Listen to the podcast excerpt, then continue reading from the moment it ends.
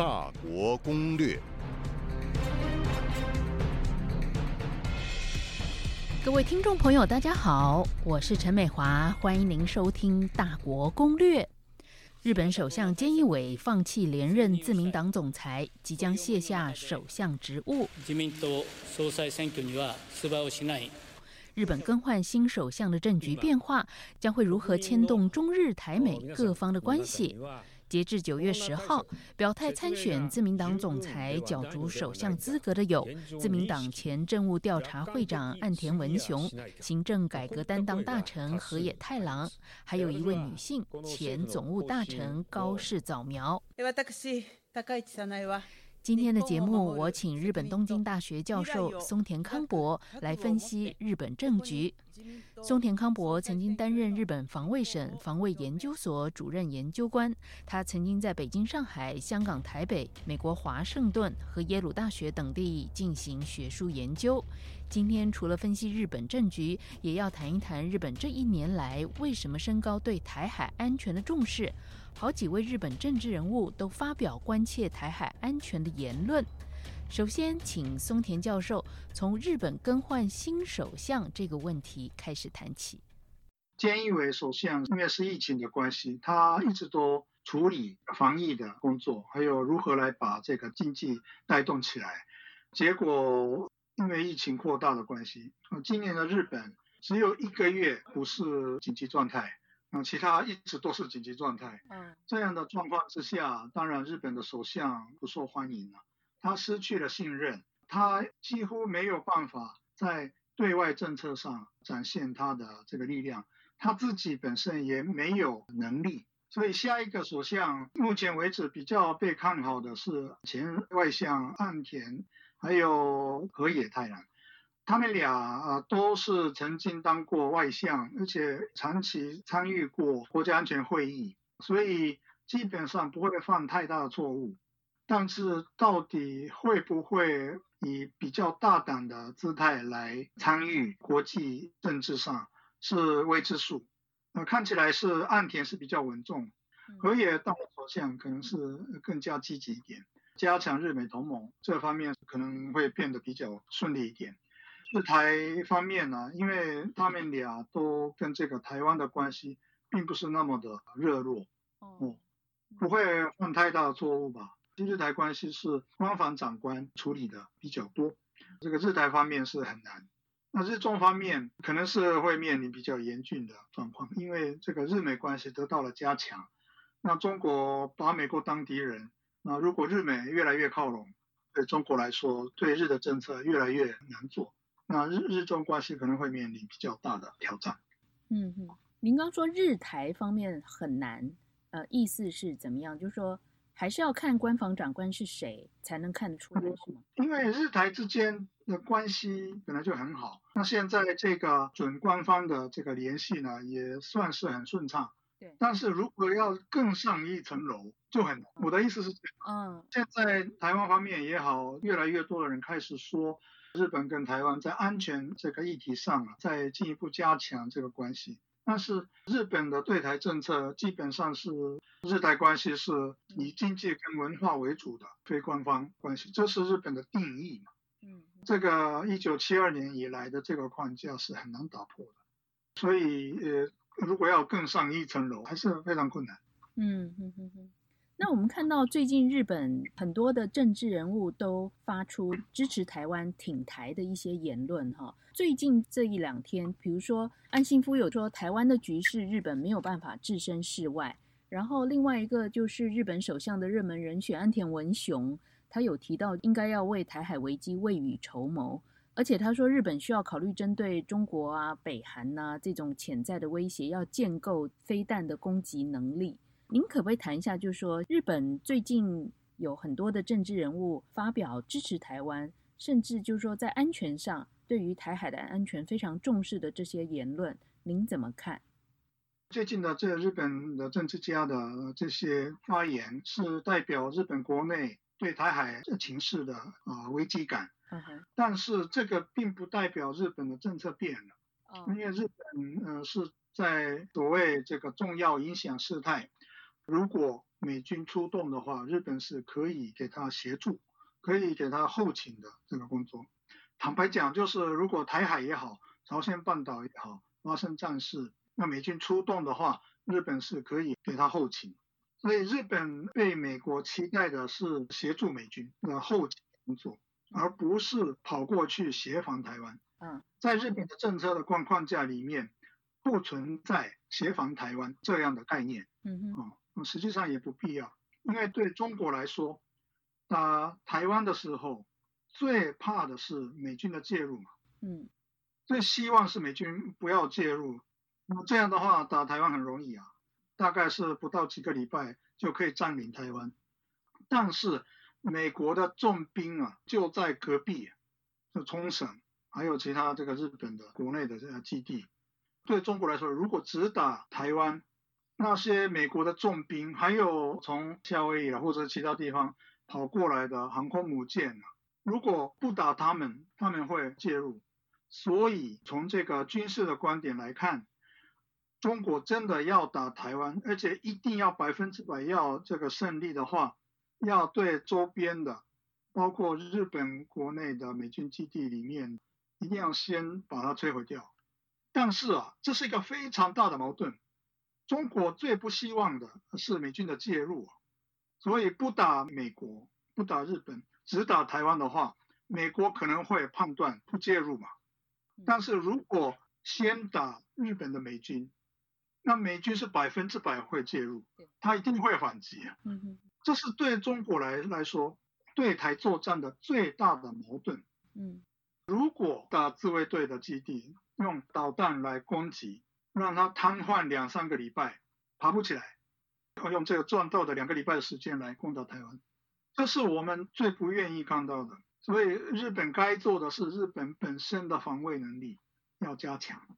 如果日本也好，美国也好，能做到这个程度的国防能力的话呢，中国攻打台湾的门槛会提高。嗯，所以什么台湾海峡发生战事，日本要派飞机、派军舰来协防台湾，这是完全是梦话。嗯，日本该做的是日本本身的防卫能力跟攻击能力加强。这样做的话，中国攻打台湾的门槛会提高。嗯。您刚提到，就是说日本要加强防卫还有攻击的能力嘛，哈。我们看到那个日本把二零二二年度的预算申请防卫的经费总额提高，提高到日币大概是五点五万亿日元左右。那打算以西南诸岛防卫中心加速强化威慑力，考虑应对中国，所以今后可能会继续增加防卫的经费。那这个是呃，日本对于加强自身的国防能力一个比较积极的作为，对不对？就是说增加应该是，嗯，因为政策的方向是这样的。如果纯粹从军事的观点来看，嗯，冲绳的那些小岛都会被中国占领，第一时间。嗯嗯，所以日本要防卫自己，而不是防卫台湾。嗯，防卫自己的能力很强的话，中国就是是越来越不敢打台湾了。嗯嗯，中国现在的政策是和平统一政策，回到自己的政策就好，因为呃使用武力是下策中的下策。嗯，回到自己原来的该做的政策，和平统一政策嘛，这样就好。你是说中国应该要回到它原来的和平统一的政策？对，通过谈判谋求和平统一政策嘛。现在是逼统一啊，枪口之下的统一。嗯，所以要回到以前的，就寄希望于台湾当局，寄又寄希望于台湾人民，通过呃跟台湾当局嗯谈判来实现统一，这就是中国的最正宗的和平统一政策啊。嗯。如果说台湾当局不想谈，那就等吧。啊，如果你不想谈，那我就打你。呃，这样的话，谁会愿意跟你谈？嗯，你提高这个军事上的压力，人家越来越会讨厌你，而且不只是台湾，一定会引起区域性的反应，是一种恶性的循环，越来越不能自拔了。这样跟台湾跟这个其他国家对立下去，中国以后的发展战略都会受影响。嗯。那如果一旦台海有事，日本自卫队会出动什么样的任务？如果认定在台海的战事为一个重要影响事态的话，在非战斗地区对美军提供后勤。嗯，如果日本的这个领土被攻击，比如说冲绳的美军基地是在日本的领土上，如果美军基地受到了攻击，已经不是重要影响事态了，就是日本本身受到了攻击。那日本会行使自卫权。日本当然可以反击，那就打起来了。所以中国打台湾不是那么简单的事情，它会牵涉到这么一个非常恐怖的剧本。嗯，我认为是吴董是这个今后很长时期是很困难，风险太大。中国本身的发展战略都都会挫折，何必呢？动不动就用用武力来威胁别人，那其他所有人都会站起来会看你。这个现在的局面是中国引起的，不要以为这个其他国家对台湾呃有什么什么嫉妒心，没有，这个状况是中国引起的。